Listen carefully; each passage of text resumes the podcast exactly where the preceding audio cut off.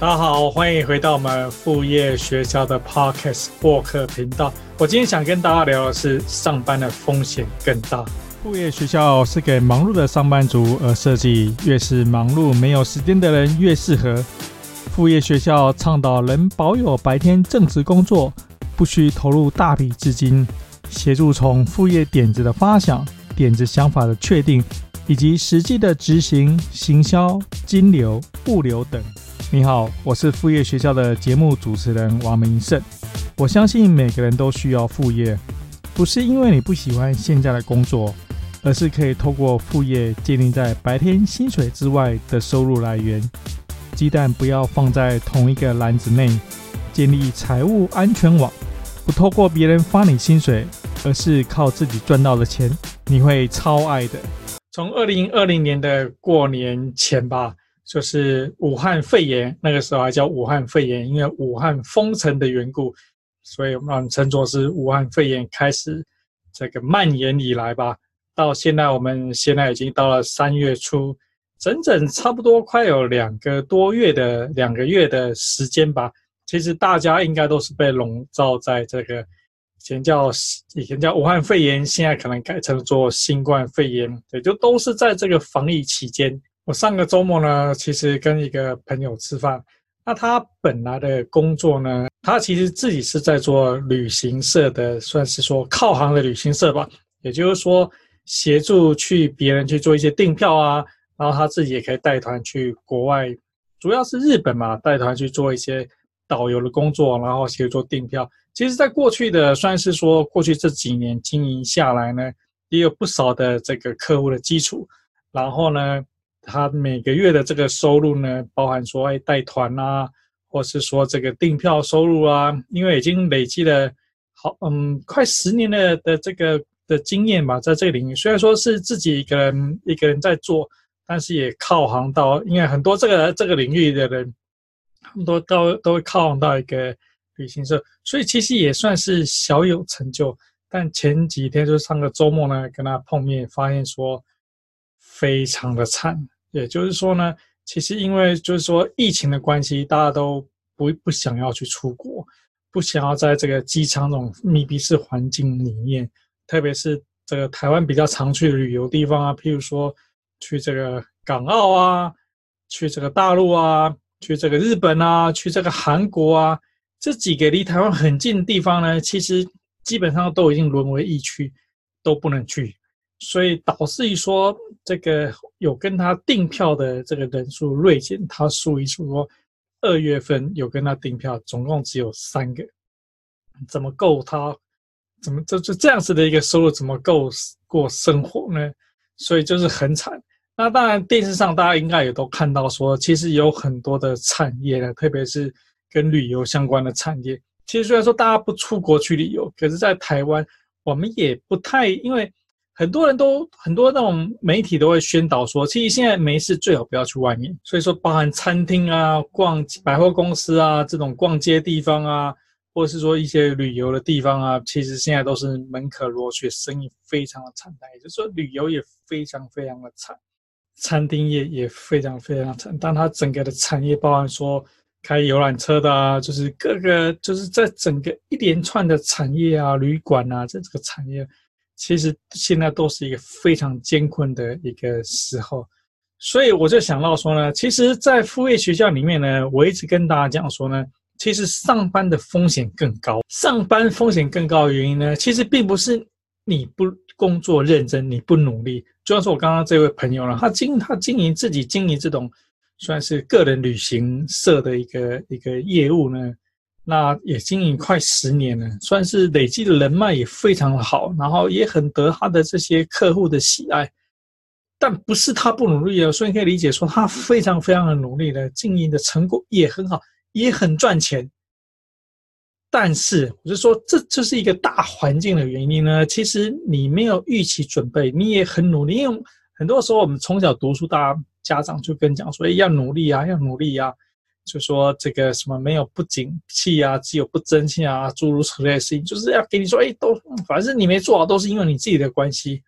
但事实上呢，在现在的这社会呢，你偶尔就每隔几年，你就会遇到这种天灾吧，就是说你无无法控制的这种天灾，譬如说上次的 SARS，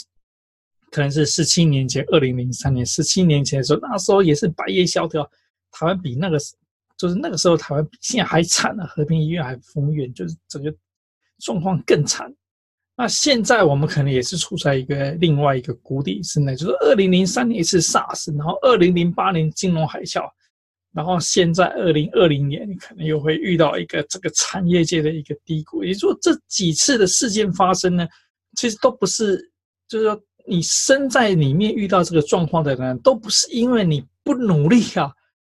大家都很努力啊，大家都很打拼啊，想办法去这个读更好的学位啊，然后要去更努力啊，去去赚更多的钱。但很多时候你遇到就是这个所谓的一个黑天鹅。一个大环境的一个变化，那对你产生一个巨大冲击。也就是说，你现在其实假设说你现在是旅游业，你现在是住，你现在是旅馆饭店业，就是说没有一家旅馆饭店能够在这样子的这个这个新冠肺炎的疫情之下呢，他自己还能够说，哎，我反而生意很好，没有的，因为这是整个产业全部被打趴下去，不是说哎。对，别人都都不是说这个饭店呢，其他饭店都做很差，然后这家这家饭店一枝独秀，然后生意做得很棒。没有，是所有的饭店都很惨，因为所有的客户都不出国。以前台湾最大的这个这个算是旅客来源应该是日本吧，那现在是日本是疫情重灾区，所以他们也不会想要飞来台湾。那台湾。也不会想要飞去日本，所以等于是说，这个旅行大家住房整个断掉，旅客整个断掉，那旅馆产业也不会好。所以我就所以说，我一直有一个很深的一个感悟，就是说我从二零一八年的六七月呢，我开始创立这个频道。那个频道呢，其实我谈的就是说，鸡蛋不要放在同一个篮子里面，你要去分散你的风险。上班其实是最大的风险。为什么上班是最大风险呢？因为我我相信你都很认真，你都很努力，你都是希望说在老板面前都表现得很好，希望说节节的可以往公司这个替公司努力啊，节节可以在公司里面去爬升。对，但是你想想看，我们现在遇到这个新冠肺炎的这个疫情这个状况之下呢，其实不是你个人的问题，这是整个产业界。遇到的一个状况，所以就是说一个巨大的黑天鹅，这个打击了整个产业。那你身在其中的一个个人呢，其实你也做不了太多事情。你一定不管你再怎么努力，对，就说你现在你现在是一家五星级饭店的总经理，你仍然一定会被打，一定被会被受，还是一样会受到重大的影响。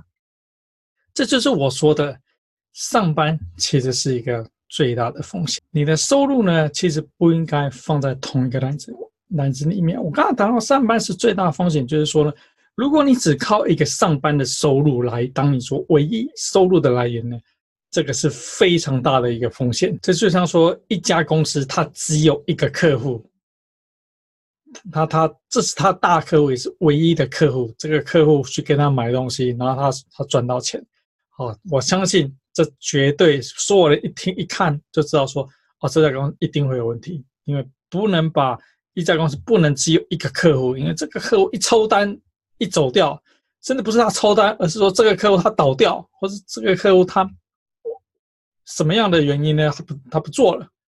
对，那这公司马上遇到的问题。所以如果说你只靠上班当做你唯一收入来源呢，这是一个最大的、最大的一个风险，所以为了要分散你的这个的风险呢，其实你可以做很多的事情去分散你的风险。譬如说，你可以做股票投资，你可以投资基金，你可以做这方面财务的规划，去分散你的风险。然后你可以，你需要存钱，存钱的原因就是说，当你在遇到这个，譬如像现在新冠肺炎，你突然你客户整个产业全部萧条的时候呢，其实你还有足够的积蓄呢，可以撑过，比如撑过六个月。撑过一年，谁知道这一次的这个新冠肺炎的疫情会持续多久？但现在是二零二零年三月，我相信这一整年一定都会被影响到。对，所以等于说你的储蓄的的资金呢，可能必须要足够撑过这一段的的时间。那另外也也就是说呢，其实不只说你的积蓄要能够撑过一段这一段时间呢，同时你的等于说你你其实，在你你日子过很好的时候，你就要预计说，你不能过度消费。比如说，哎，你就买房啊、买车啊、买多少多少的奢侈品啊。但是这些东西呢，当你遇到像这样经济这么紧缩的一个状况之下呢，比如说你如果说你还需，现在还需要做房贷的话，你一个月要付几万块钱的房贷的话，这个时候你立刻就会遇到遇到很大的一个危险。所以等于说是一个财务保守的一个一个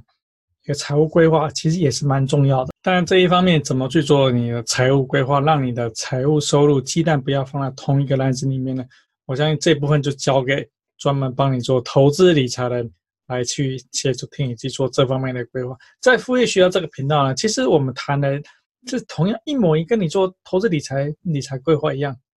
是一模一样事情。就是说，鸡蛋不要放在同一个篮子里面。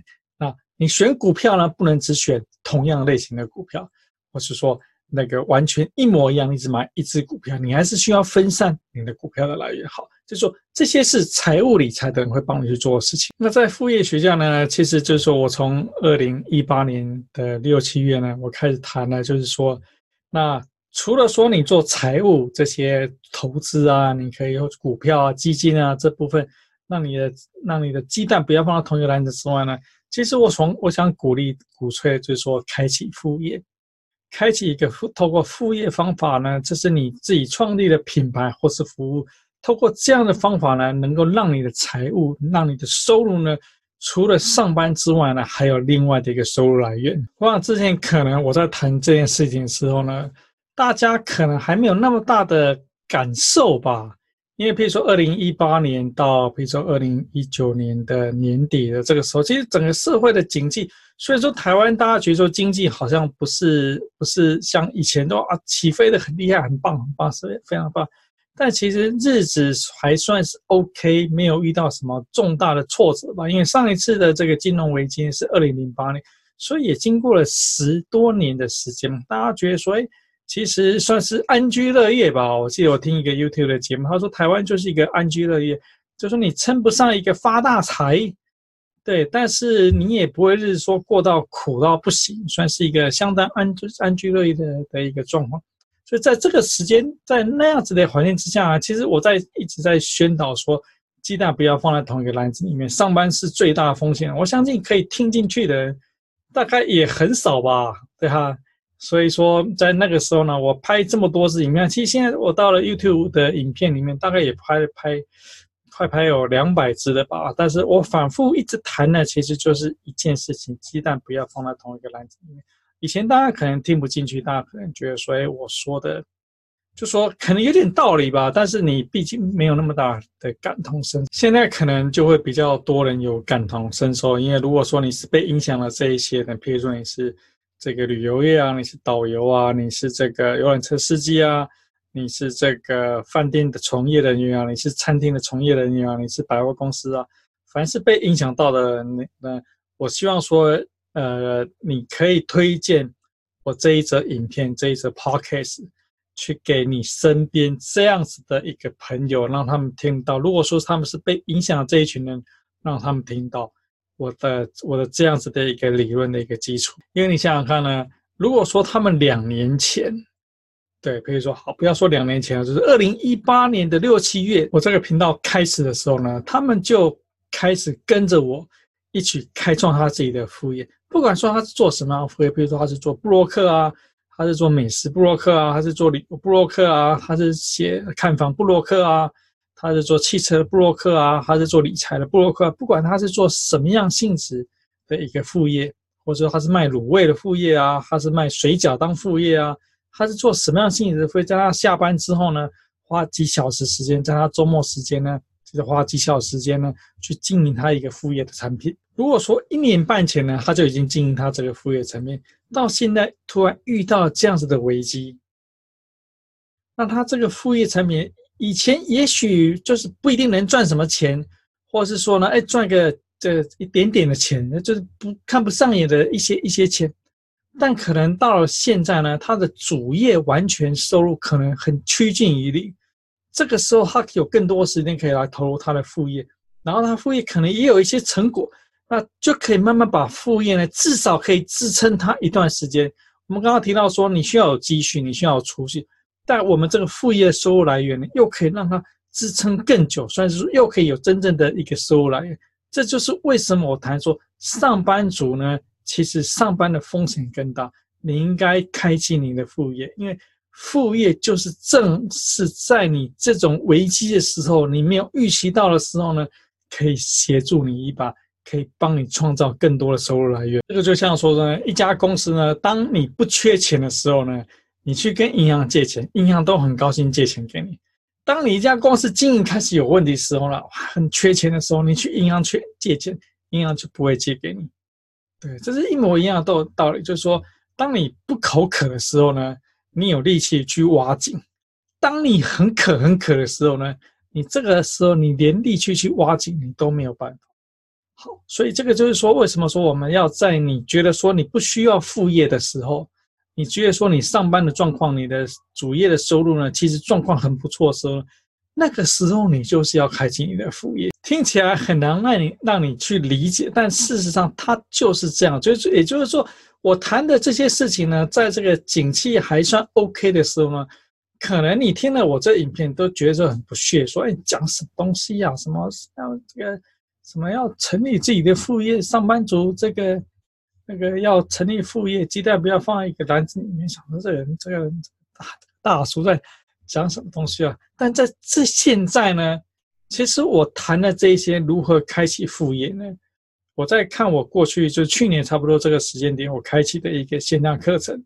那个从零到一如何开启你的副业。我在看我最就是最近这这几天，我也在看我以前拍的这些影片呢。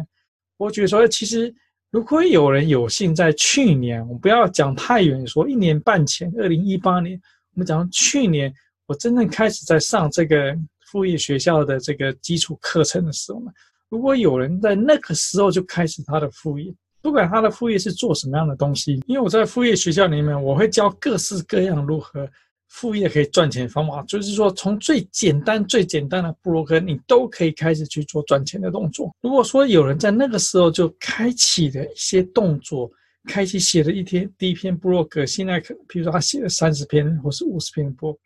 开始做了一些实体产品，在线上去做一些销售。那他现在呢，可能这产品也没有说卖的那么好，但至少说他有一些基础。他可以真正把这些真以前觉得说啊是副业、兴趣、嗜好，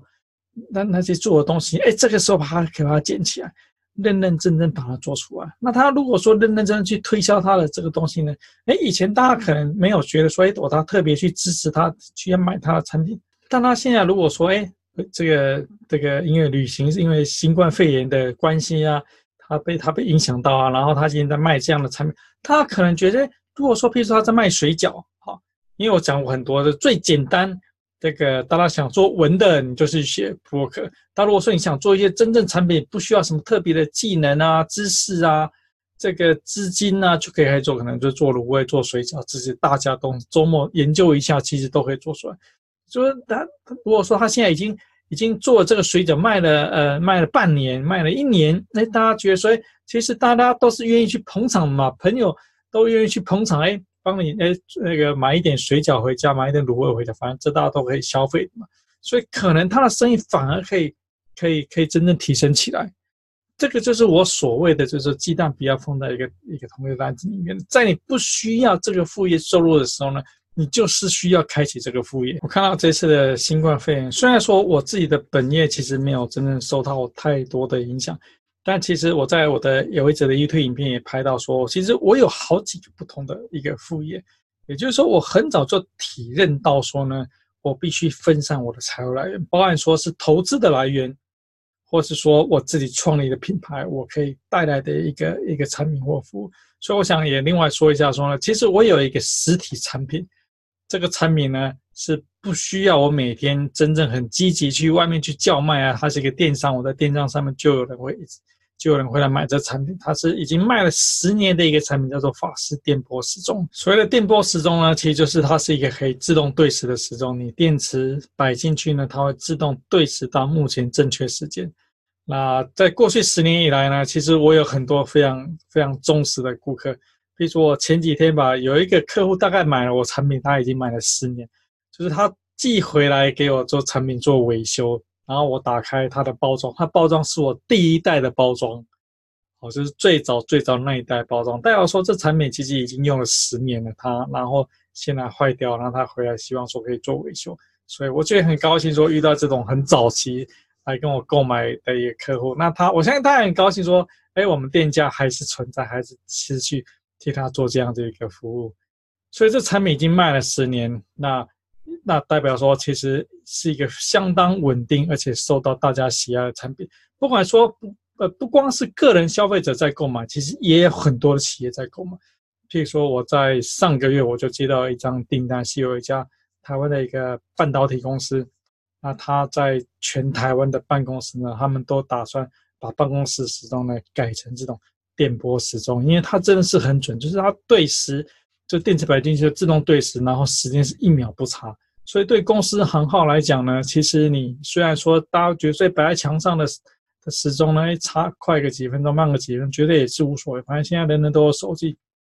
但有些场合，也就是说，哎，约在会议室里面要开会，然后大家姗姗来迟，然后几点钟要下课呢？大家不确定。如果说有一个电波时钟在墙上呢，大家都知道说那个时间是很准的。一定按照了它，就一定不会有任何的问题。所以，如果说你觉得说我们这个副业学校的任何一个频道呢，不管说这一集影片，或是这一集的 podcast，或是说过去的 YouTube 影片、过去的 podcast，带给你一些感触吧，带给你一些思想上的启发，我也希望说你到我们法师计时的电波时钟的网站，其实你上网搜寻电波时钟，你就看到法师计时的的网站，然后来。实际去购买我们产品来支持我拍更多更好的影片给你。所以回到我们这一期的主题呢，其实上班的风险更大。就是说，这是我想跟大家分享，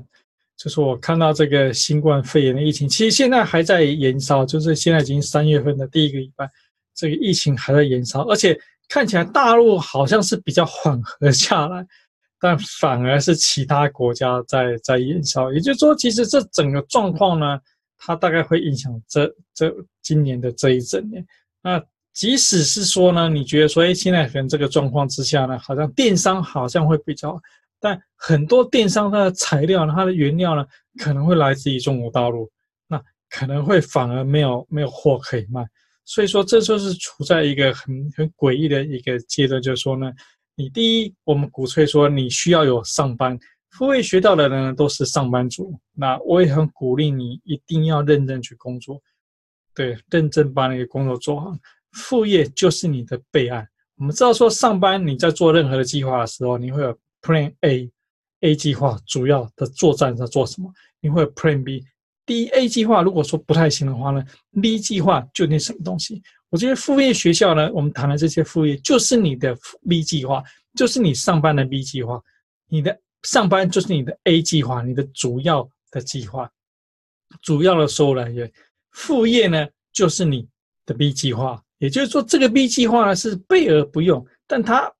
其实不能讲说备而不用，说它备而会有用，但它可能会在旁边慢慢产生一些小小的收入来源。这收入来源不会很多，就像说我法师电波时钟的收入来源，其实它没办法替换掉目前的主业。可是它就是持续稳定，过去十年以来持续稳定，每个月一直有人购买，一直有人购买，一直产生一些还不错的现金流进来给我。所以说它不只是 B 计划，它比较像是 A 减计划，就是它会产生一些现金流进来给我。但如果说这个原本的 A 计划真的是出现什么样的一个状况呢？状况变差呢？哎，我这个。我这个 A 减计划，或者说你把它直接称为 B 计划嘛，我们比较熟悉嘛。这 B 计划，我是不是能够扶持为它成为一个真正 A 计划呢？即使它不能变得很快去取代这个 A 计划，至少这个 B 计划，就像刚刚讲说说，哎，你如果如果说你是旅馆业，你现在是餐饮业，你现在是真的被影响很大呢？如果说你有一个原本另外一个收入的来源，其实它原本是小小的，那现在你反而有更多的时间呢，去专心去灌溉它。那它可能也许不能取代你原本那样大的一个收入呢，但是它有原本的三分之一收入，有原本的四分之一收入，有原本的可能是一半的收入呢，它可以让你支撑更久，在这个景气很不好的状况之下，它可以让你的生存喘息的空间会更高一点。那如果说反而你在这个因为原本 A 计划已经遭受重大影响的时候呢，你倾全力来扶持这个 B 计划。搞不好这个 B 计划就会变成一个还不错的一个 A 计划金。这个是我谈到了为什么我们上班族需要有副业学校，上班族需要有副业。那副业学校我们全部谈的都是各式各样可以做的副业，而且全部都是上班族你可以做的副业。其实，在副业学校我拍的影片里面呢，我有一我有很多的影片呢。谈的都是说上班族可以做的副业，而且这些副业都是实在能够赚钱。就说我虽然有些副业，虽然说我谈的是说你可以从兴趣开始，比如说摄影，你可以从兴趣开始，但是我们谈的一定是说它有赚钱的方法。对，譬如说我才刚拍过，呃，应该已经有一个影片已经刊登出来，买房部落客。当做你的副业，因为不用部落客本来就有一个很明确的一个获利模式。那买房不用部落客又又更清楚，因为他除了说部落客原本的获利模式之外，也许你做了真的真的你的布洛克网站做得很不错的话，哎，也许你会吸引很多的一些，不要说很多啊，一部分的这些这些房地产公司想要在你的网站去做一些广告。我们知道说，其实房地产公司就是卖房子这些建设公司是最有钱的公司。你看这种报纸啊，全部都是这种房地产的广告嘛，对不对？所以说，如果说你用买房布洛克呢，诶，那他们这些房地产公司呢，其实很少很少，即使只有一一个月只有一间吧，想要在你的这个网站上去做广告，那你也是很一个很赚的一个部落客了。所以你可以去翻我们副业学校 YouTube 频道里面过去的这些影片，其实拍的影片大概有两百集了吧？对，你可以翻我们过去，我可能在第一年我拍比较多这种，呃。这种部落客呃，这种这种副业可以做的类型，你可以去翻看我们过去拍的这个影片，其实可以给你很多的灵感，各式各样的灵感。因为我很多灵感都是，譬如说我上网去看来的，或者是我实际看别人在做这个东西，然后我画成一集的 YouTube 来跟大家去做分享。所以很多的这些我谈的这些布洛克，不是不是布洛克，我谈的这些副业的。赚钱的方法呢？什么样可以做赚钱方法呢？很可能是你完全你没有听我讲过，你完全不知道，所以我有点像是说书人，我去跟你说，哎，怎么做怎么做，什么样方式可以做，可以去去可以去当副业去赚钱。当然，我也谈了很详细，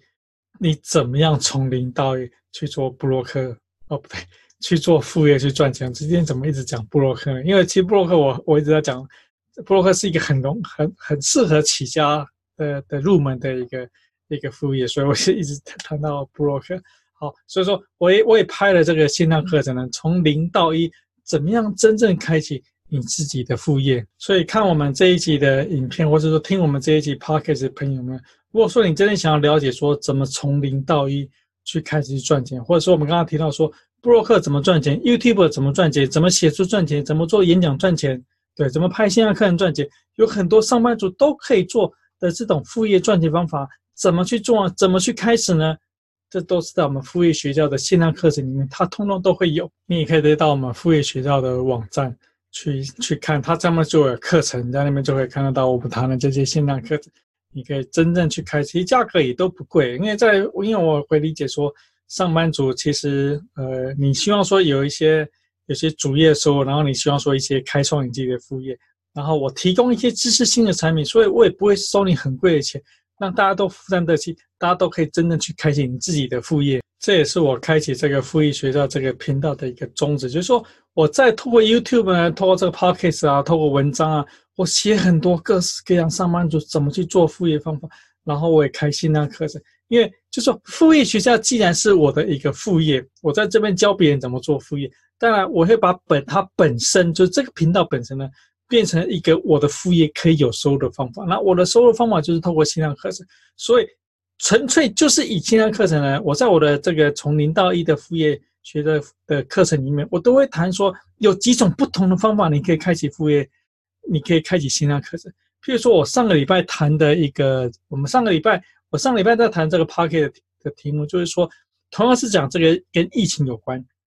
在这个疫情状况之下，如果说你不能办实体的活动的话呢？那你怎么把活动办到线上去呢？那我也谈了可以办到线上去一些做法。那那些做法呢，其实有一些，其实是很，其实就是可以拿来当做线上课程去做使用。所以，所以就说，那它也可以收费，也可以有收钱进来。所以，如果说你错过我们上一集如何就是如何把实体的活动呢搬到线上的话，你可以再去看我们前面一集的这个 Podcast 跟 YouTube 的的频道呢，去听一下说，哎，怎么样去去做这样的事情。所以说呢，我也是把这个副业学校当做一个副业的线上课程，副业的一个收入，我也希望说它有收入进来。那我从二零一八年的六七月就开始培育我的这个频道，那我希望说这个频道慢慢也会有一些收入进来，然后呢，当做我的很多副业其中一环哦，不同的副业，不同的副业有收入进来。那这个副业呢，要是他说出现一些问题呢，那另外一个副业我把比较多时间资源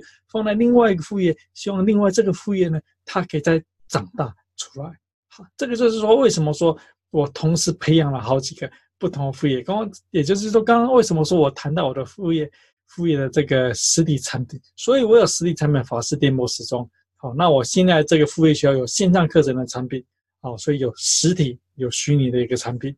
然后我当然我还有一些顾问的一些服务啊，就是这个就是服务性的一个一个收入吧。等于说我本身在在开创这个副业学校，那我希望说我自己就是以身作则吧，做一个典范，跟大家示范说，一个忙碌的上班族。如何能够开启副业啊？那我就给你看了，说我有实体产品，我有线上产品，我不同性质的产品组合成我的一个副业。那我接下来可能今年，今年已经签了签了出版书籍出版，所以出书也是可以收入的来源，所以我会有出书的这这的这种方法当做我的副业收入来源。所以你就可以从这个我身上来看到说，一个实实在在一个范例跟你讲说，其实一个忙碌的上班族，透过这种这种不同的形式呢。怎么让自己有不同的收入的来源？那透过这一集呢，我也想要鼓励一些，如果说你现在正遇到这个新冠肺炎的状况，然后你的收入突然受到很重大的打击，但是你并没有说在之前，譬如说在在这个一两年前就已经看了我们副业学校频道，所以你有另外已经已经培育了另外一个一个一个一个树苗在那边，然后可以花更多时间去浇灌它。没关系，没关系。我们不能去后悔昨天或是之前发生什么事情。我们唯一能够掌握就是从现在开始。即使你现在开始遭受到真正的这个这个主业上遇到一些打击，然后你没有那个另外的副业收入来源，那就是从今天开始，从今天开始去创造你的副业。而且你现在刚好比较有多时间可以来经营你副业，所以你选的副业，不管是说从这个部落客开始啊，从 YouTube 开始啊。或是说我在副业学校的网站里面，我们谈的上的课程里面会谈从零到一，各式各样，你可以去，你可以去买我们的这个线上课程，价格都不贵，都不高，去了解说怎么样真正现在从现在从今天马上就开始你展开你自己的副业，而且你也很幸运的是，我们在副业学校谈的就是说用时间换取空间，因为我们没有很多时间去投入在这个副业里面。但如果说你现在正在被这个新冠疫情，的影响到你的主业的时候，这个时候正是你有时间可以去发展，可能还是被认为副业的这些事情，你把它发展起来啊。譬如说，有一些动作比较快，你可以有收入。譬如我们刚刚讲到，你可以做卤味、做水饺，这些都是你不需要学很久，然后很快时间。你譬如说，你花花一星期的时间去研究怎么做水饺，不是很困难的事情啊。一堆上面教人家很多啊，然后去做出来了。然后你上脸书，就在脸书去卖，说，哎，这个你原本是在从事旅游业，但是现在旅游业遇到困难，你做一些冷冻水饺在做销售。我相信，光是这样的一件事情呢，你的脸书很多朋友都会去想要去跟你购买，说，好，我好，我要买你的产品呢，因为我本身也会吃水饺，然后我想的就再来买你的这个水饺，买你这个卤味。所以就是说，我的副业学校设计是这样子，就是说。我谈的很多副业呢，是可以让你很短时间之内呢，马上就可以开始有收入的。当然有 有一部分呢是说，哎，你长期下来才会有收入。所以说，你如果说，哎，你听我们这一期节目，你觉得，哎，我讲的很有道理，那你现在刚好被这些疫情所影响的话呢，其实你就可以学说，我们在副业学校过去他拍的这些影片里面，有很多谈说，很快你就可以马上就可以有产品出来，马上就可以上网去做销售。那就所以说，所以说，我想请你帮我一个忙，也就是说，如果说你听听到听到我这一期呢，那协助你协助我分，去协助你的朋友，让他们更多人可以看到我们这一集，分享给他们这些人，take 他们，跟他们讲说，哎，其实你听一下，说这一集副业需要谈的东西呢，有一些方法，有一些知识，有一些技巧呢，可以协助你现在遭受到新冠肺炎的疫情的影响的这些朋友们。让他们赶快可以去开创另外一个收入来源，让他们生活不会遭受到困境。对，所以我希望说你协助分享这一集影片给这一些人，让他们真的去协助他们说，哎哎，你听一下这一集节目了，然后他教了这些副业方法了，然后去听一下他的线上课程，他谈这些副业怎么去运作呢？然后真的很快你就可以有另外一个一个真的收入来源，取代他原本被这个新冠肺炎所影响到的的，的这个主意的。我相信，如果说你分享给你朋友，你朋友听到这这一集，让他真正做。有点成果之后，他会非常非常的感激。有时候我觉得说，我们人活在世界上呢，虽然说人都是自私，都是为了自己的，但如果说你在行行有余力的状况之下呢，你可以多花一点时间去帮助别人呢。我相信你的生活应该会更完美。所以，我们能活在这个社会上呢，其实大家都为自己。但是如果说，如果在在这样子一个新冠肺炎的疫情状况之下，如果说你可以再去帮这些朋友的话呢，我相信你的你会觉得心里会觉得说很高兴、很满足。当然，如果说你是现在正被这个疫情影响到的朋友呢，那我也很高兴你你选择了副业学校，你选择了相信我，我可以带你走出这一段低潮吧。我相信人都有高潮低潮啊，相信说可以带着你走过这一段低潮，让你真正可以在这低潮里面，透过我在副业学校谈的很多方法。其实我不是随便谈，就是说你看我的背景、我的知识、我的资历，我在台北市政府当做他的创业的业师，我过去的资历呢，然后我拍了这么多影片，拍了这么多的，写了这么多文章，我是真的懂怎么样让上班族可以真正开启你的副业，真的。懂说怎么样协助你去真的能够赚钱出来，所以我相信我是一个让你可以值得你相信的人。我也希望说你也可以协助我分享这个影片，让真正受到新冠肺炎疫情影响的朋友们呢，你可以真正找到另外一个方向去帮助他们一把。好，那我们今天这一集就先拍到这边，谢谢大家。